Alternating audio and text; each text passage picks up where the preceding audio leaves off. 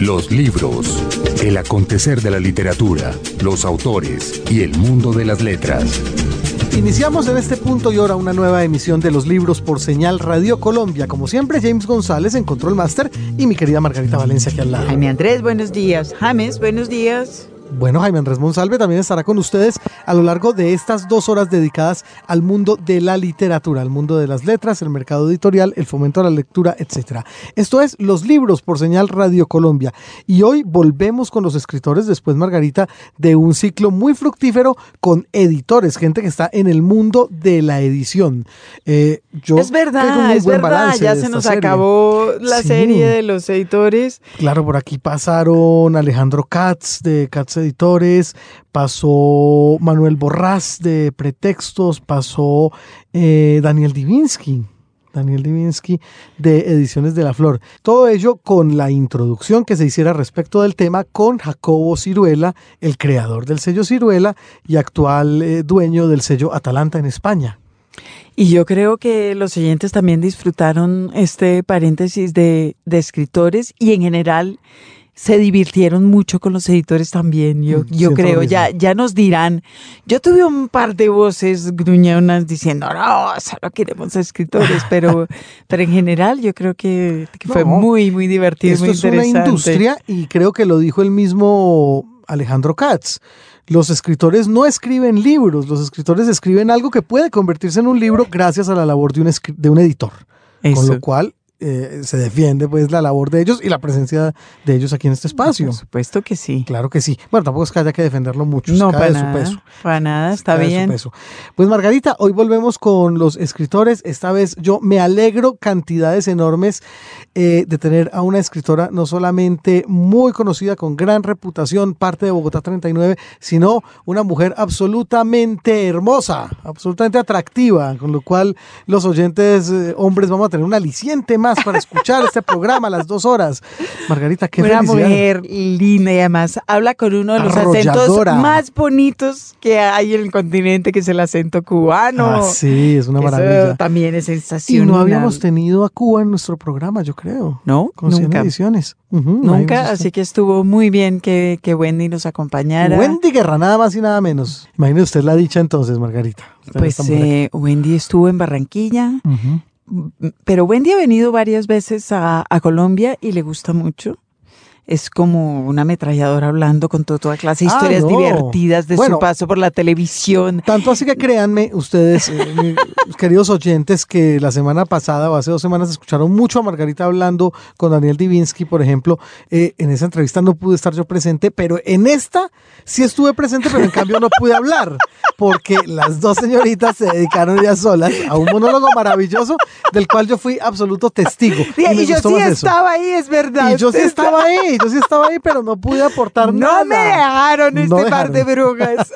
no dejaron, pero realmente haber sido testigo, testigo de este diálogo fue lo mejor del mundo, Margarita. Eso sí le puedo garantizar que la pasé mejor que ustedes, incluso. Sí, sí, sí. Pero así es la cosa. Ustedes van a escuchar a Margarita Valencia en una entrevista muy íntima con Wendy Guerra, las dos hablando entre ellas. Héctor Londoño en Control Master en Barranquilla, en el Carnaval de las Artes, y este servidor, pues estuvieron de testigos de todo el asunto. Está muy bien también. Muy bien portado. Ah, sí. sí, no, trayéndoles las gaseosas, toda la cosa. Estaba haciendo calor. Vino, vino, vino. Sí. Claro, claro. Está haciendo calor en esta salita privada de el famoso restaurante y centro cultural La Cueva, que es el epicentro de, del Carnaval de las Artes de Barranquilla. En La Cueva estábamos donde nos asilaron con mucha gentileza. Además, eh, muy bien acompañados porque estábamos al lado de un par de dummies, eh, un dummy de Gabriel García Márquez y otro dummy de Álvaro Cepeda Zamudio. Muy bien acompañaditos. Y Wendy además se manifiesta con grandes palabras acerca de Álvaro Cepeda Zamudio, no precisamente porque lo haya leído, Dijo, qué hombre tan guapo, ¿recuerda usted? Y, es, y es verdad. Bueno, eso lo dicen ustedes, eso está muy bien. Pues Margarita, qué delicia de entrevista con Wendy Guerra, qué rico tener a Cuba por primera vez en los libros y qué buen diálogo el que sostuvieron ustedes dos. Ustedes en casa creo que van a darme la razón. Mientras tanto nos vamos, antes de Wendy Guerra, con la nota del editor. La nota del editor.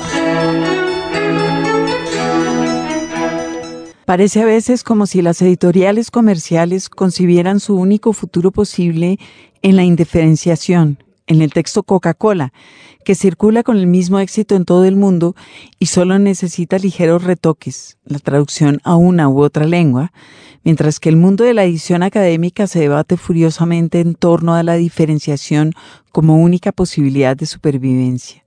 De allí que los dos temas fundamentales en esta parte del mundo editorial sean el acceso y la validación de los pares, temas que están directamente relacionados con la salud del pensamiento y del conocimiento. En un artículo publicado hace unos meses en la red, Pierre Mounier, en su blog Homo Numericus, se enfrentaba a la bonita idea del libro como una conversación con un argumento sólido, la necesidad de fijación del texto para que éste sea motivo de conversación y de avance.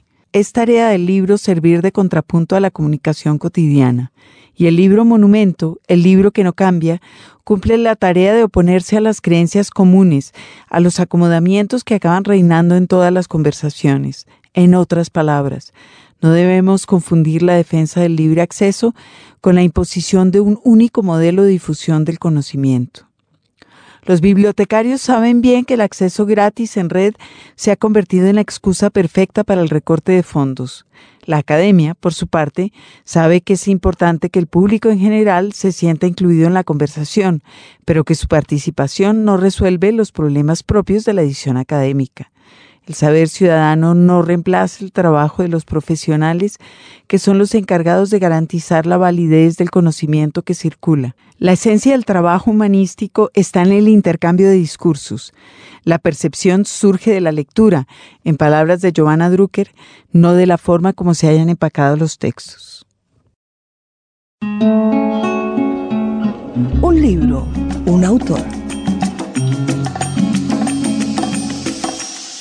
Estamos en el Carnaval de las Artes y las Letras, como se ve muy claramente en el atuendo de nuestra invitada de este instante, que es Wendy Guerra, que tiene un lacito de, de, un lacito de Puló, creo que se llama. ¿Cómo se llama? Nerita Puló. Ah, ok. Una, un lacito de Negrita Puló y así acaba de, de hacer una charla muy rara con Sarah Hart. Eh, muy, muy rara y muy sorprendente y maravillosa, en la cual muy psicoanalíticamente Sara le iba botando imágenes y Wendy iba diciendo, ¡ah!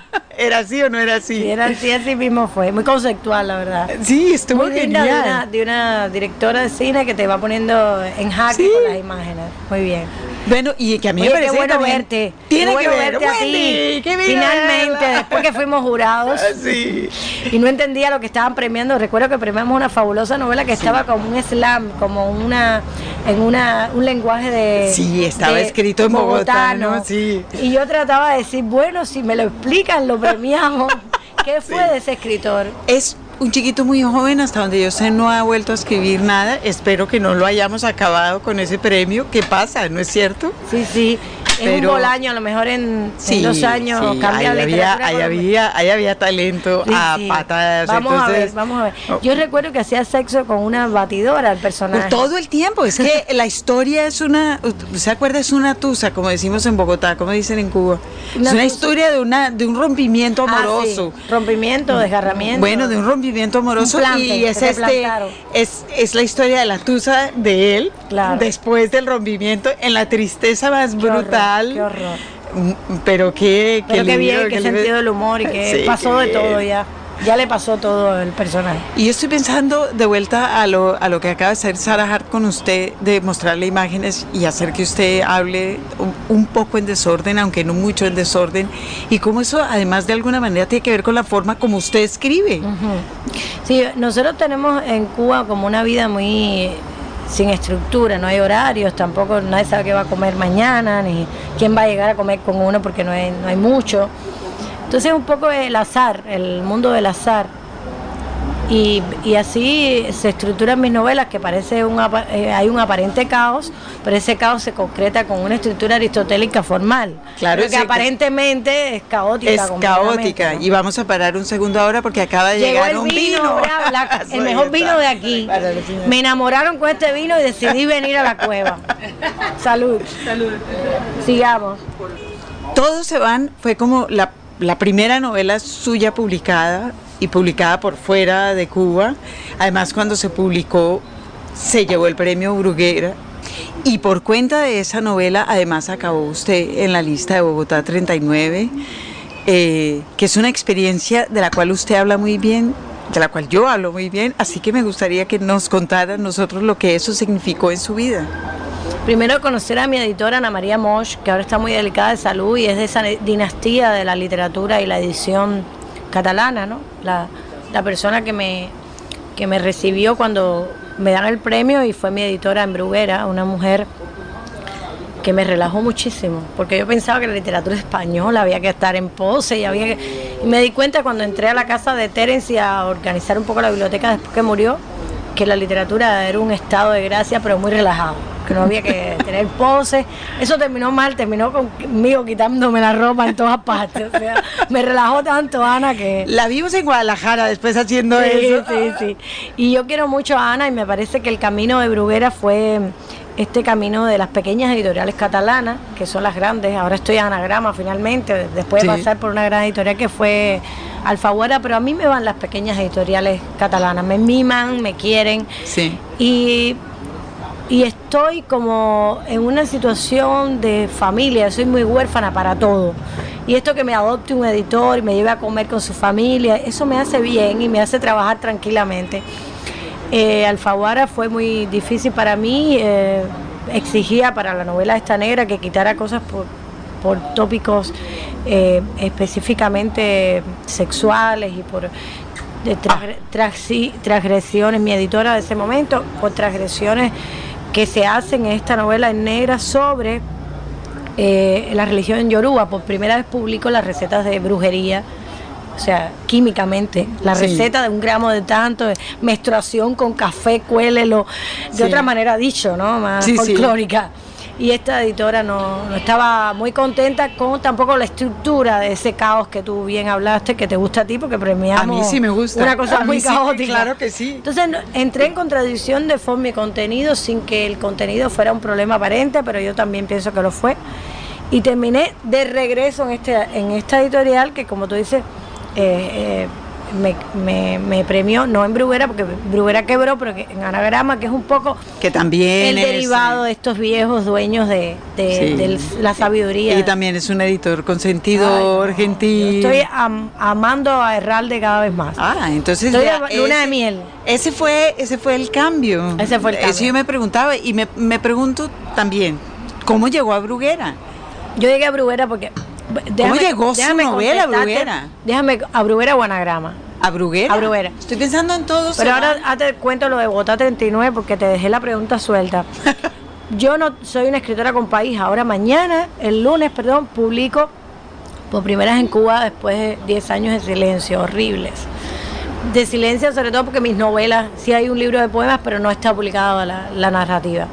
Cuando yo conocí estos 39, 38 chicos, ¿no? Eran 38 colegas, hermanos, yo no sabía lo que era pertenecer a nada en Cuba.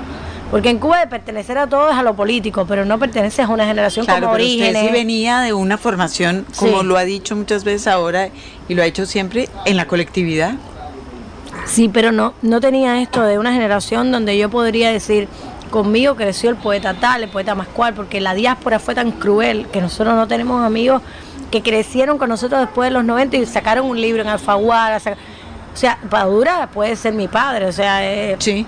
Es, una generación más allá. Pedro Juan Gutiérrez también es una escritura. Entonces, ¿dónde están mis compañeros de generación? Los cubanos en Bogotá 39, en la Lucía Portera, Rinaldo en Menéndez. que también tuvo un premio en España por esa época. No sé si lengua de trapo. Bueno, este fue Rinaldo, el de lengua de trapo. Y yo te digo que a mí me gusta mucho haberme encontrado incluso con mis colegas cubanos en Bogotá 39 y conocer el mundo latinoamericano de Volpi, de Zambra, de, de Junot Díaz. ¿Dónde en Bogotá 39? Entonces, ¿dónde me hice yo parte de un todo en Bogotá 39? Y, y bueno, y fue una experiencia personal especial porque sentía que por primera vez un país me daba importancia, mi país me ignoraba. Claro, pero usted venía y viene de una estirpe literaria Y de un mi mundo mamá- absolutamente literario.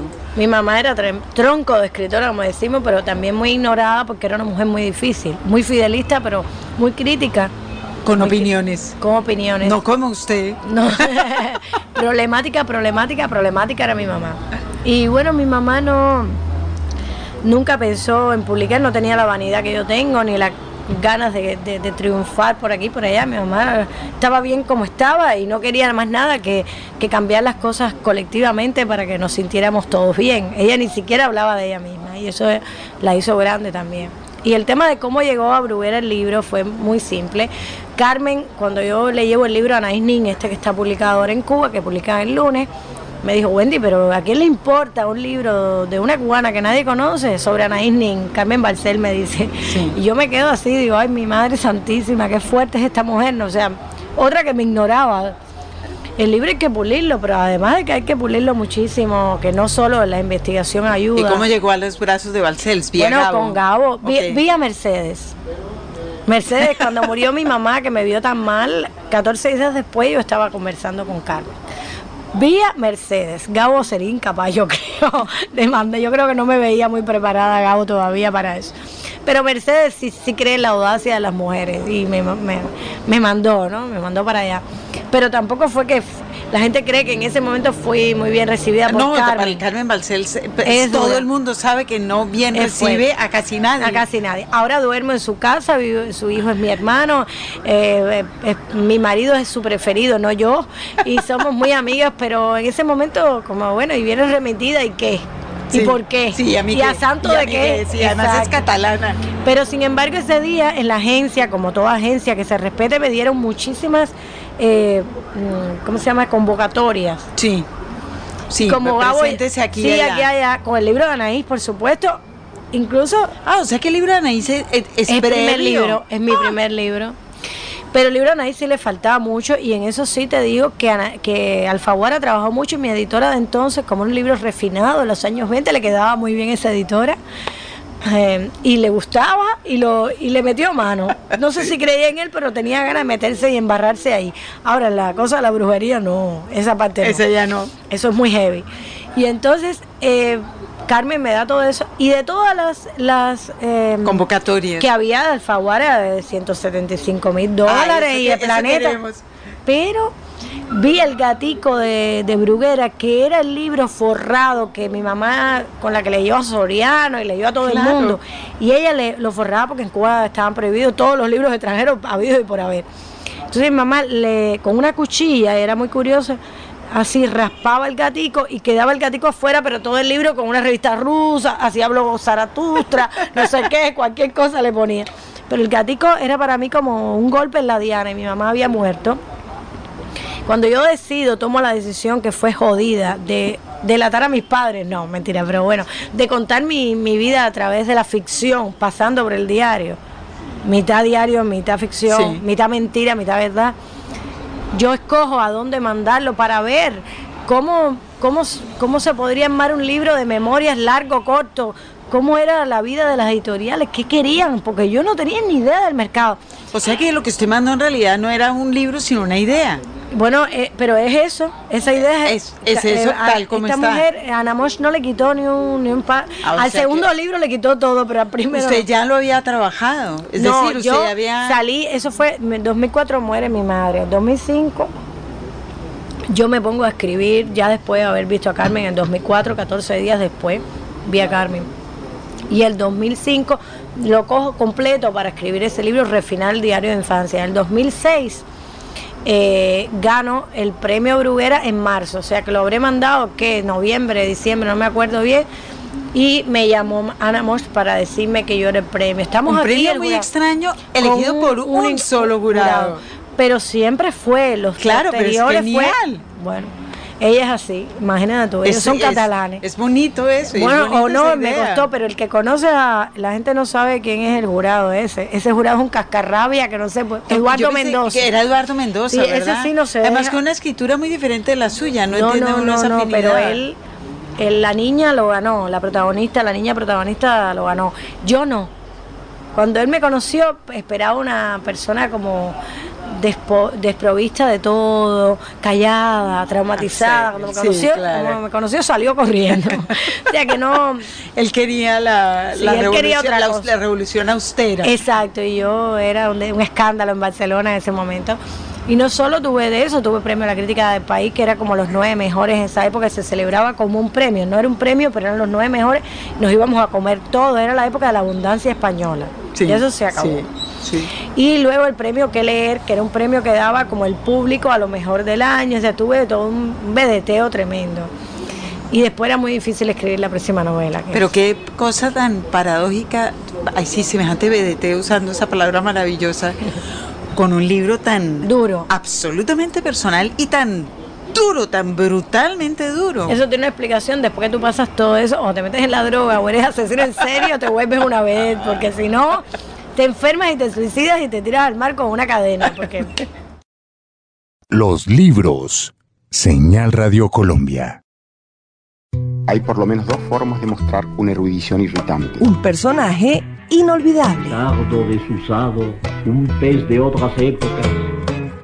Como pudieron ustedes darse cuenta al principio de esta entrevista, cuando nuestra invitada de hoy, Wendy Guerra, se refiere a su editora catalana de Editorial Bruguera, Ana María Moix, ella habla del el estado de salud de la misma. Pues bien, Ana María Moich falleció el mes de febrero del año que está corriendo. Ella había dirigido en su momento las colecciones de poesía y relatos de, de Editorial Bruguera cuando el Grupo Z revivió ese sello. Y además de ser editora, fue poeta. Se cuenta que es la única mujer dentro del llamado grupo de los novísimos, narradora y periodista. Recordemos también que el poeta Leopoldo Panero, a quien ya rendimos homenaje aquí en los libros, perteneció a ese mismo grupo literario de los novísimos. Ana María Moix murió entonces en febrero pasado. A ella pertenece este poema con el que la recordamos en esta edición de los libros. El asesinato se produjo a mediodía, en plena calle y bajo el sol. De la otra acera empezaron a disparar y caí en redondo, tratando de imaginar qué clase de pájaro saldría de mi pecho cuando se acercara un compañero para recibir mi último mensaje, que el muchacho que vendía periódicos en la esquina llegaría a ser rey en Nueva York.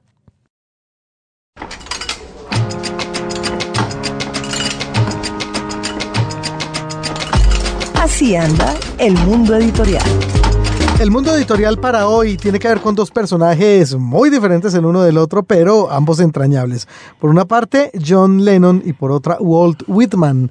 La noticia de John Lennon es bonita y es editorial porque tiene que ver con la subasta de más de 100 dibujos y escritos de John Lennon. Ah, John Lennon fue músico, pero en un momento dado pasó por una editorial, eh, por Jonathan Cape. Ah, muy bien y su editor, que era Tom Mashler, Posee es, estos documentos. Es el que va a, subastar estos, eh, estos eh, dibujos y estos textos. Y Mashler en, en, el, en el anuncio de la, de la puesta en, en venta o de la puesta en el mercado de estos documentos, habla de su relación con Lennon, de, la, de lo importante que fue él como editor para, para hacer que Lennon confiara y que decidiera a escribir y a publicar y a, y a, producir ese tipo de cosas. Y, y, habla del tipo de relación que tuvo con John Lennon, que por supuesto era un hombre que seguramente se sentía muy cómodo en el mundo de la música, pero no tan cómodo en el mundo de los libros. Sí, según veo, eh, Tom Maskler le insistió que los publicara, los dibujos y estos escritos, y así sucedió en 1964. Y trabajaron juntos también en una segunda parte de esa misma posibilidad de publicar dibujos y textos en 1965. Bueno, pues gracias a eso, los amantes de John Lennon que se cuentan por millones en el mundo, los, los que tengan más eh, dinero tendrán posibilidad Seguramente. de hacerse. De quedarse con un dibujito. A un dibujito o alguna cosita es escrita o dibujada por John Lennon. Maravilloso. Bueno, y hablando de dibujos, en este caso estamos hablando de ilustraciones, la noticia que tiene que ver con Walt Whitman también como que va por ahí. Pues eh, esto tiene que ver con la recientísima publicación del canto a mí mismo de Whitman, ilustrado por Allen Crawford. Quien quiera ver las ilustraciones eh, puede ir eh, a Huffington Post. Al diario. sí, ahí está en internet. ahí están, eh, ahí están algunas de las ilustraciones. Pero por supuesto que también es muy interesante ver cómo un hombre como, Allen Crawford. como, como Crawford, que es un académico que de alguna manera ha vivido como en la zona donde se crió Whitman, resuelve ilustrar este poema, El canto a mí mismo, que es un poema como uno de los poemas fundacionales de la literatura americana toda. Totalmente. No, no, no solo en Estados Unidos, sino en todas partes. Un, un poema que ha tenido mm, millones de interpretaciones diferentes a lo largo de los años, que Ujú. ha sido leído así, ha sido leído allá, asá, eh, ha sido apropiado por los unos, por las otras, eh, y sigue siendo un poema maravilloso y creo que seguirá siendo eternamente un poema maravilloso y eso es exactamente lo que hace Crawford. Al ilustrarlo es dar su propia in- interpretación actual del poema y ya, que estamos hablando de Whitman y de ese poema, yo sí quería pedirle, Jaime Andrés, que nos leyera un pedacito. Pero por supuesto, Margarita, el canto a mí mismo siempre va a ser un clásico y siempre va a estar muy bien traerlo a colación aquí en los libros. Me celebro y me canto a mí mismo. Y lo que yo diga ahora de mí, lo digo de ti, porque lo que yo tengo lo tienes tú. Y cada átomo de mi cuerpo es tuyo también. Vago e invito a vagar mi alma. Vago y me tumbo a mi antojo sobre la tierra, para ver cómo crece la hierba del estío. Mi lengua y cada molécula de mi sangre nacieron aquí, en esta tierra y de estos vientos. Me engendraron padres que nacieron aquí, de padres que engendraron otros padres que nacieron aquí, de padres hijos de esta tierra y de estos vientos también. Tengo 37 años, mi salud es perfecta, y con mi aliento puro comienzo a cantar hoy, y no terminaré mi canto hasta que me muera. Que se callen ahora las escuelas y los credos, atrás, a su sitio. Sé cuál es su misión y no lo olvidaré. Que nadie lo olvide. Pero ahora yo ofrezco mi pecho lo mismo al bien que al mal. Dejo hablar a todos sin restricción y abro de par en par las puertas a la energía original de la naturaleza desenfrenada. El Run Run Editorial. Nuestra sección de Run Run Editorial, donde siempre traemos los chismecitos, lo que hay por ahí alrededor de esto que tanto nos gusta, que es los libros, porque en los libros también hay espacio para lo fashion, Margarita. Pero es lo que más nos, es lo que más nos gusta. Ah, sí, definitivamente. Pero hoy en Renuncia es un chisme que, que primero no es chisme y segundo es absolutamente serio. ah, caramba.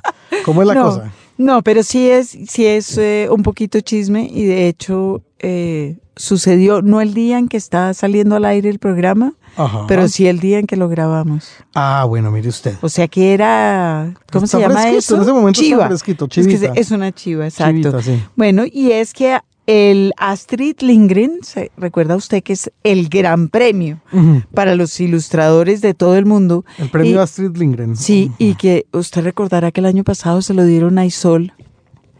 Es verdad. Eso, y Sí, de sí, quien eh, leímos aquí, yo creo, ese libro amarillo Sí, claro. precioso, el la del ilustradora, pato. La ilustradora argentina. Isol, Exacto. sí, sí.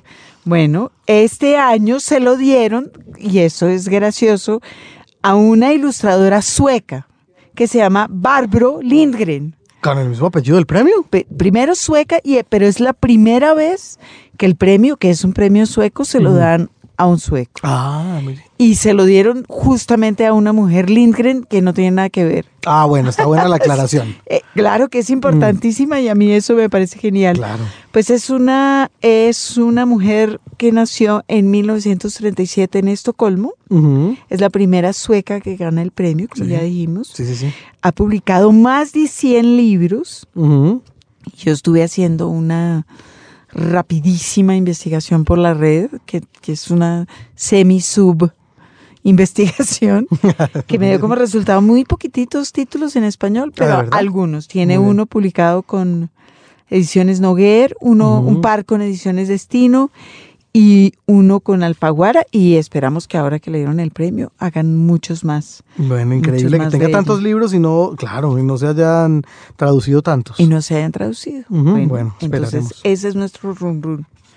Bueno, la ganadora entonces del premio Astrid Lindgren, que tiene el mismo apellido del premio, Barbo Lindgren, pero que no tiene nada que ver con ella. Por las ramas. Por las ramas es la sección que normalmente, tradicionalmente, aquí en los libros dedicamos a la edición independiente. Y en este caso es una, es una sección con, un- con doble noticia y ambas bonitas. ¿Se acuerda que hace como 15 días nos quejamos mucho de que nadie había publicado a Sergio de la Pava en español? Claro, el autor colombiano, descendiente colombiano, eh, radicado en los Estados Unidos, que ha publicado un par de novelas, la más reciente de ellas ganadora del PEN, del premio... Sí, ha, recibido premios varios, ha recibido muchas distinciones. Es una novela que se está moviendo en inglés y que se está moviendo en. Europa Sí. y que sigue sin haber sido publicada en español. Pues No me diga que nos oyeron. Ajá. No puede ser. No creo que nos hayan oído a nosotros. Pero alguien, alguien, Alguien sí. que sí sabía, alguien Alguien que sí, sí. estaba. Y nos contó. mandó una, una nota diciéndonos que la singularidad desnuda, que se llama Naked, Naked Sing- Singularity. Exacto. Está siendo traducida por una editorial independiente española que se Ah. llama Pálido Fuego. Ah, maravilloso. Y lo bueno del asunto es que Pálido Fuego es una editorial independiente, por eso está en esta sección. Claro, es genial. Qué bueno. Bueno, pues ahí ya aparece efectivamente en la página web de, de, de Pálido Fuego la noticia de que el libro ya está próximo a aparecer. Yo creo que en abril ya tiene ISBN, tapa a todos los que quieran ir a verlo y antojarse desde ya. Ahí está. ¿Qué es Pálido Fuego? Pues es una editorial independiente, como ya dijimos, y yo pensé que ellos habían sacado el título del- de la novela de Nabokov, Ujú. pero aclaran que no, que Ah. la sacaron, sacaron su, el nombre de su editorial Sí. de los primeros versos del Timón de Atenas de Shakespeare, Ah, que dice, Dice, el sol es un ladrón con su atracción enorme. Roba al vasto mar. La luna es una ladrona errante. Roba del sol su pálido fuego. El mar es un ladrón cuya líquida ondulación transforma a la luna en lágrimas saladas. La tierra es una ladrona. Se alimenta y cría de un compuesto robado del general excremento. Todas las cosas son ladronas. Todos lo que te encuentras son ladrones. ahí está. Bueno, Bueno, y al final de esta, de esta cita al timón, sí dicen, pues cuentan que Nabokov tomó el título de su novela, Pálido Fuego, de esta, de esta cita de Timón de Atenas. Es una editorial que tiene un fondo muy interesante en particular y excepcional para ser español. Pu- Publican, Bueno. entre otras, por ejemplo, a este, al niño más popular del barrio hoy, que es David Foster Wallace. Bueno, justamente se entiende entonces que les haya dado por, traducir a Sergio de la Pava, porque lo han comparado mucho con Foster Wallace. Sí, sí, sí, Sergio de la Pava se ve muy bien ahí en ese catálogo de libros, eh, evidentemente muy literarios, muy bien escogidos, eh, además muy bien escogidos obviamente por alguien que es un lector. Bueno, entonces ahí estará muy bien Sergio de la Pava y esperemos que Pálido Fuego sea distribuido en Colombia también. Bueno, y otra cosa que aúna esos dos libros, el de Sergio de la Pava y los de David Foster Wallace, es el tamaño, ¿no? Eh, ambiciosos, eh, voluminosos, grandecitos, ¿no? Porque Son que, ya- lo que llamamos con mucho amor en este caso un tocho. Tocho, muy bien. Bueno, pues la buena noticia es que entonces la novela del colombiano Sergio de la Pava será traducida por fin y será editada. Y ya, pero está a punto, está a punto de salir. Bueno, pues Entonces, la esperaremos con ansiedad entonces. Sí, qué rico. Los libros. Señal Radio Colombia. Un libro, un autor. Continuamos aquí en los libros con esta charla mantenida por Margarita Valencia con la escritora cubana Wendy Guerra. En determinado momento de este segmento también participará de la charla Sara Harb, realizadora de cine barranquillera, quien sostuvo conversación con Wendy Guerra en el marco del Carnaval de las Artes. Vamos a escuchar entonces este segmento de la conversación donde Wendy Guerra se remite a cómo fue adquirido por parte de Sergio Cabrera los derechos cinematográficos de su libro Todos se van. Así conocí a Sergio Cabrera el día de la mañana que Nos conocimos a través de su mujer que quería comprar los derechos para regalárselo a Sergio por regalo de bodas. Así Sí, fue. sí, sí. Y cuando la conocí, ellos me miraban, tú comes, tú desayunas, tú tragas, tú eres anoréxica, tú eres bulímica, porque la niña tiene un problema de alimentación. Yo también, pero no hay que exagerar. Me comí todo el desayuno, estaba San Pérez ese día también ahí. Y la pasé muy bien con Sergio, pero era también esperaban a la niñita traumatizada, neurótica, y no fue así. Claro. Le llegó un problema, pero distinto. Sí. Y se sentaron a escribir el guion Cabrera y No. Ramón Jimeno. Sí, pero no yo. No. Yo no vuelvo al libro, yo no vuelvo al libro. Yo no quiero Esa volver a ese es libro. eh, una pregunta que estaba reservando para después, pero No, se la voto no ya. vuelvo a eso. ¿Cómo funcionó eso? ¿Usted leyó alguna vez ese guion? ¿Lo hicieron? so- porque ellos dos trabajaron con una tercera española. Una tercera después- que se comportó muy extraña conmigo, llegó a Cuba, todo el mundo sabía que estaba preguntando en los archivos, en los archivos políticos, digamos, porque un tema de paternidad, de quitar la patria potestad, eh, la patria potestad a través de los juicios políticos es muy delicado.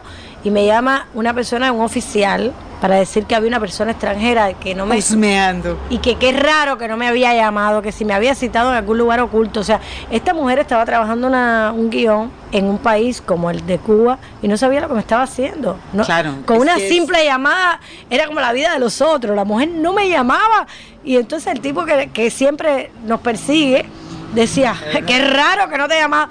Yo no sé por qué la mujer no me llamaba. Una española de esa edad, cuyos padres padecieron el franquismo, quiera borrar Es todo de rastro. Otra de comporta- otra vedette. Ah, sí. Pues apareció en mi casa con un guion escrito en, en canario, porque es canaria. y el guion que me mandó Sergio, que deriva de eso, es mucho mejor. Lo único que me dio era fajar con Sergio con mucho amor, porque todo era en colombiano. Sí. Y entonces yo le dije, Sergio, me dio un ataque, pero él es un hombre muy claro y su trabajo como director de actores es soberbio y los actores le aportaron la, la parte cubana, lo tradujeron al cubano y él tradujo el drama, que es lo importante de esa novela. Porque Y era natural que además usted mm, encontrara... eh, No pues, solo el lenguaje, porque realmente él tiene transformaciones dramatúrgicas mucho más pesadas y mucho más densas y mucho mejores y, y con unos climas y anticlimas mejores que los del libro. Bueno, lo que yo, Yo solo he visto el, tra- el, el tráiler, pero los tres puntos del tráiler son mucho mejores que el libro, porque para eso está el cine, para, moti- para motivarte, emocionarte, joderte, llevarte contra la pared. por otro, por otro camino. Yo entiendo que esa película ya está en borrador, que, que esa no es la manera de decirlo, yo sé, pero ya- Está editándose, creo. eh, sí, o sea, ya está casi lista. Y muchos amigos O sea que pronto la tendremos otra vez por aquí eh, torturándola Pero con si la a los película. guiones, a los guionistas o a los escritores no nos llevan a ninguna parte. ¿Tú has visto un Oscar algún guionista latinoamericano? que lo diga Sara, eh, jamás en la vida somos unos come mierda, como decimos en Cuba, somos unos come No mierda. importa, Wendy, porque la podemos invitar a que mire desde el lado, Claro, los laditos. claro, claro. Miramos desde... Es difícil. Pero sí, Sergio quiere mostrarme la película y yo creo que nadie mejor que él, que estuvo en China, que después estuvo en la guerrilla. Y que tiene esas historias que, contar también él. Una, una con padres que se desembarazaron del problema, como Sí. mis padres, o sea, que se hicieron de la vista gorda de los hijos. Aquí, Exactamente. aquí está Sara Harta al lado, Está- está haciéndole apuntando cosas Diga, interesantes diga, allá. diga. Hay que escuchar porque yo no me sé los chismes internos. no tenemos, que soy guionista también, eh, mucha vitrina, que las historias siempre son del director y que eh, eh, hay que saber que si no hay guion no hay historia, y mucho menos si se trata de una adaptación, pues Wendy tiene razón, pero creo que en este caso con Cabrera eh, lo que se sabe es que tiene un gran respeto por las letras y que ya se conoce su ejemplo de Ilona, llega con la lluvia, que lleva Mutis al cine y que creo que va a ser, que es una aventura y una unión que desde ya creo que es muy exitosa. Pero fíjense, Sara y Wendy, les voto a las dos esta pregunta. Eh, usted, usted, Wendy, definió ahorita muy bonitamente el trabajo en televisión como un trabajo colectivo, un trabajo en el cual, digamos, el yo estaba diluido y yo tengo la idea romántica y seguramente tonta desde afuera de que el cine es así, que es un trabajo en donde el yo está diluido. Definitivo, el, el- el cine es un, es un arte colectivo, es un asunto coral, eh, donde el director tiene toda la responsabilidad estética, pero si no tiene equipo, el cine es un oficio de oficios.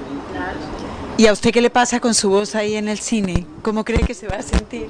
No, no, yo pienso que Sergio, yo, yo creo mucho en Sergio, tanto que me hubiera casado con él, pero justamente cuando lo conocí, hasta su mujer compró eso de regalo de boda, Ya no no, podía. ya pero no se, se- parece a mi marido, ¿no te has fijado? dice? Se parece mucho a mi marido, Sergio. Se- se- Sergio, muchísimo, Hernán, mira cómo sube. Estamos haciendo cara, es bien plantado, Sergio. Es bello. Es bien plantado. Pero Sergio. imagínate, Silvia, Silvia es el amor de la vida mía y de Sergio, o sea que no podemos, no, No se puede. Pero es un hombre maravilloso, yo creo que solamente él. Y lo peor es que mi país se ha portado tan indecente que no le dio los derechos a un hombre de izquierda y todo lo que sabemos. ¿En Sí. serio? ¿Para que firme en mi país esa historia? O sea que se siguen portando mal.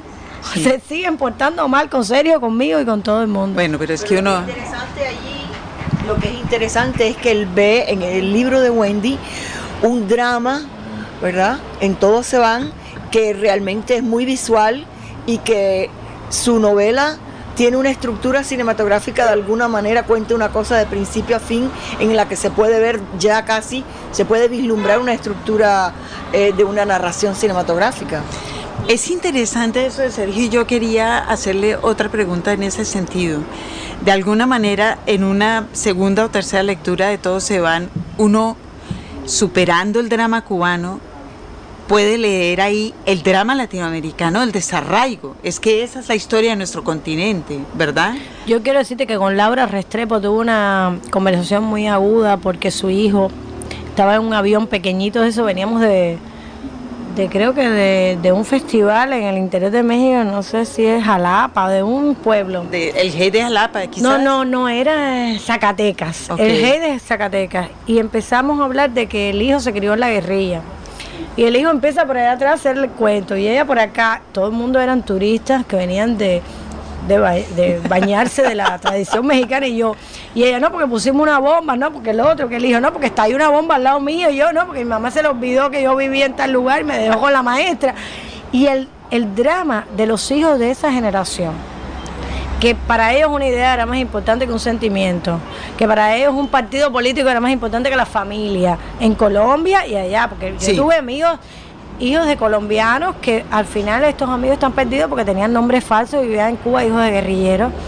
Y luego tuve chilenos que no te puedo contar, los chilenos no los encuentro por ninguna parte porque se operaron la nariz, se hicieron médicos y más nunca supimos de ellos porque tampoco tienen ni la nariz, ni la profesión, ni el apellido porque se cambiaron.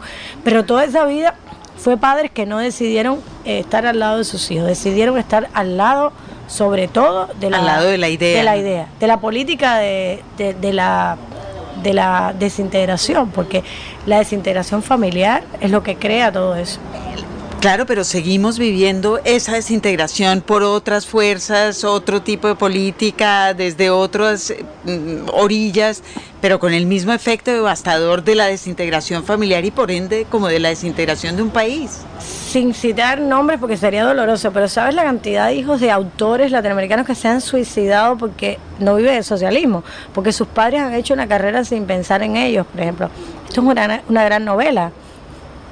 El caso de Gabo, que se ocupó tanto de sus hijos y Mercedes, es rarísimo, ¿no? Porque ellos dos, los hijos, fueron bien criados, educados, todavía sigue ellos ocupándose de los hijos y los hijos de ellos. Eso es una familia rarísima. Pero, pero es muy Wendy? difícil. Pasa eso que la, en un momento dado la labor de la creación pueda resultar tan absorbente que excluya la posibilidad de relacionarse efectivamente Sí, sí, con sí. los demás. Yo pienso que yo misma no he parido.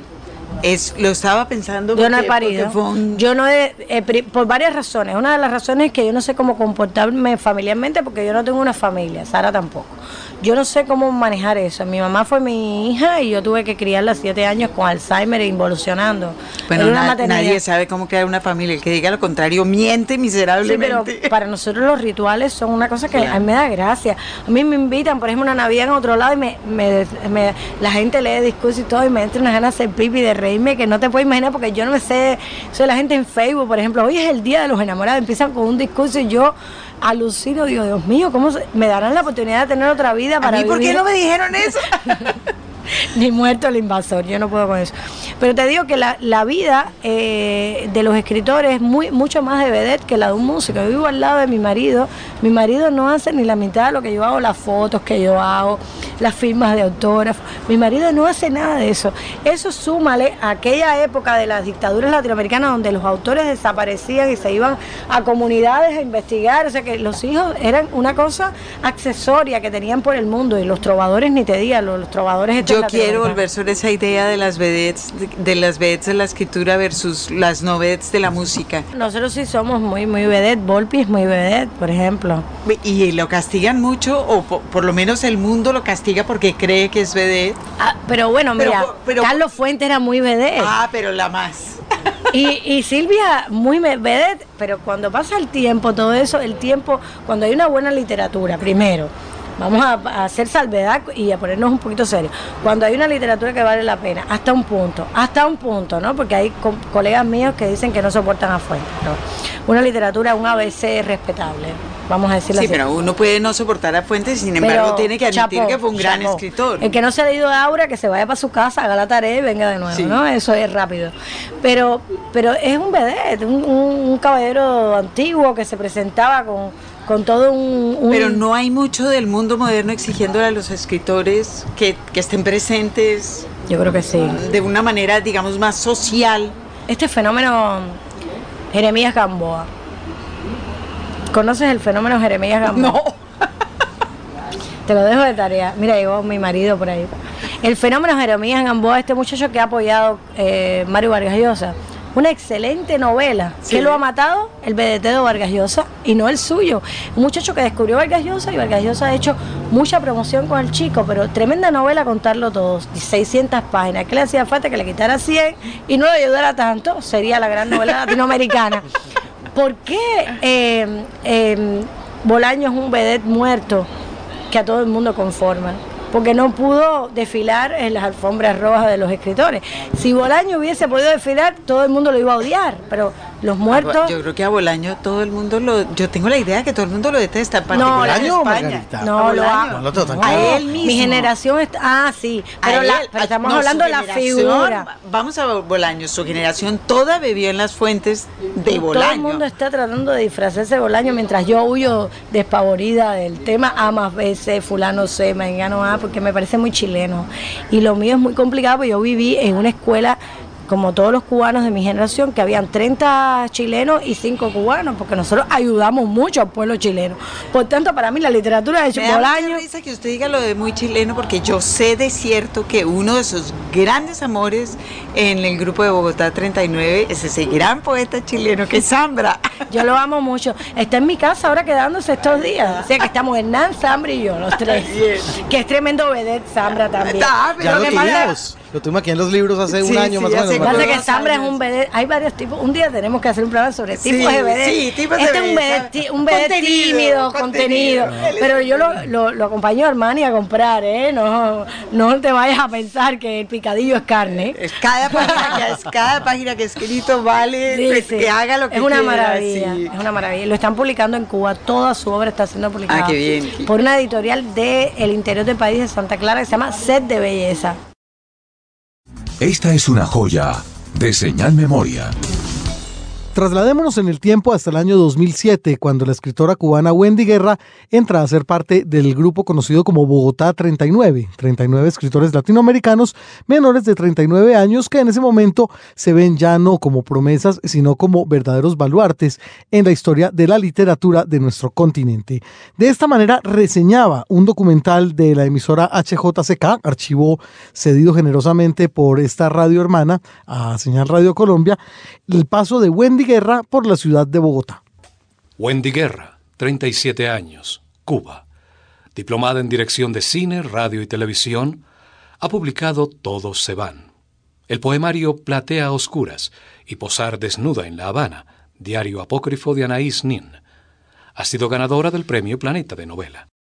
Yo creo que es, eh, es un viaje bien eh, inverso a, digamos, a la vida país, porque la vida en mi país es como colectiva y en este caso el diario es como algo muy personal y viaja hacia lo colectivo a la hora de vol- volverlo libro y lo objeto, ¿no? Es un viaje arriesgado, duro, expuesto, pero es un viaje. En Cuba hay muy poca intimidad porque la gente vive una vida colectiva, deja de ser íntimo, ¿no? y eh, la intimidad es como un tesoro que hay que guardar. Pero es interesante también la mixtura cultural que existe entre las paredes eh, de cristal que tienen los vecinos y tu propia vida privada que defiendes a capa y espada. Y el hecho de que el diario sea público es un poco una actitud cubana del secreto a voces, ¿no? Yo creo que es parte de mi cultura. Como usted siempre dice que usted es nieta de la revolución, pues me gustaría hablar un poco sobre, sobre eso. Mira, yo estuve en Miami hace muy poco y me di cuenta que los que se han ido rotundamente por el tema político, no así la emigración económica o la emigración, eh, digamos, eh, familiar también, reunificación, digamos, están atrapados en un sentimiento de de tratar de renunciar a todo lo que hemos sido para poder tener una vida en, esa ciudad o en ese país o quizás en París. O, pero es muy difícil obviar lo que hemos vivido. Entonces ya yo me resigné a saber que dependo de íconos, de canciones, de himnos, de, que aunque me quiera esconder, eso irá pasando de a poco con el tiempo, pero en realidad como, como en Goodbye Lenin, nosotros tenemos que darle un espacio a lo que hemos sido y ser conscientes y a partir de esa conciencia pues no renunciar y sí sobrevivir a esa fiebre, lo que nos ha acontecido desde que somos pioneros, desde que somos niños hasta hoy, ¿no? Y bueno, para mí es eso, ser parte de la revolución, eh, no quiere decir que lo justifique todo, pero lejos de ella no vas a estar nunca aunque vivas en, en New Jersey llena de joyas o en Manhattan en un metro, o sea, siempre vas a ser parte de lo que, lo que una vez fuiste, te formó, te hizo. Yo digo siempre que somos resultado de, de un amor colectivo y de eso no te vas a librar aunque, aunque trates de ser de la más extrema derecha para siempre. Te formó ese país, maduraste, creciste y va a ser bien difícil que dejes de ser tú misma. Esta es una joya de señal memoria. Los libros. Señal Radio Colombia.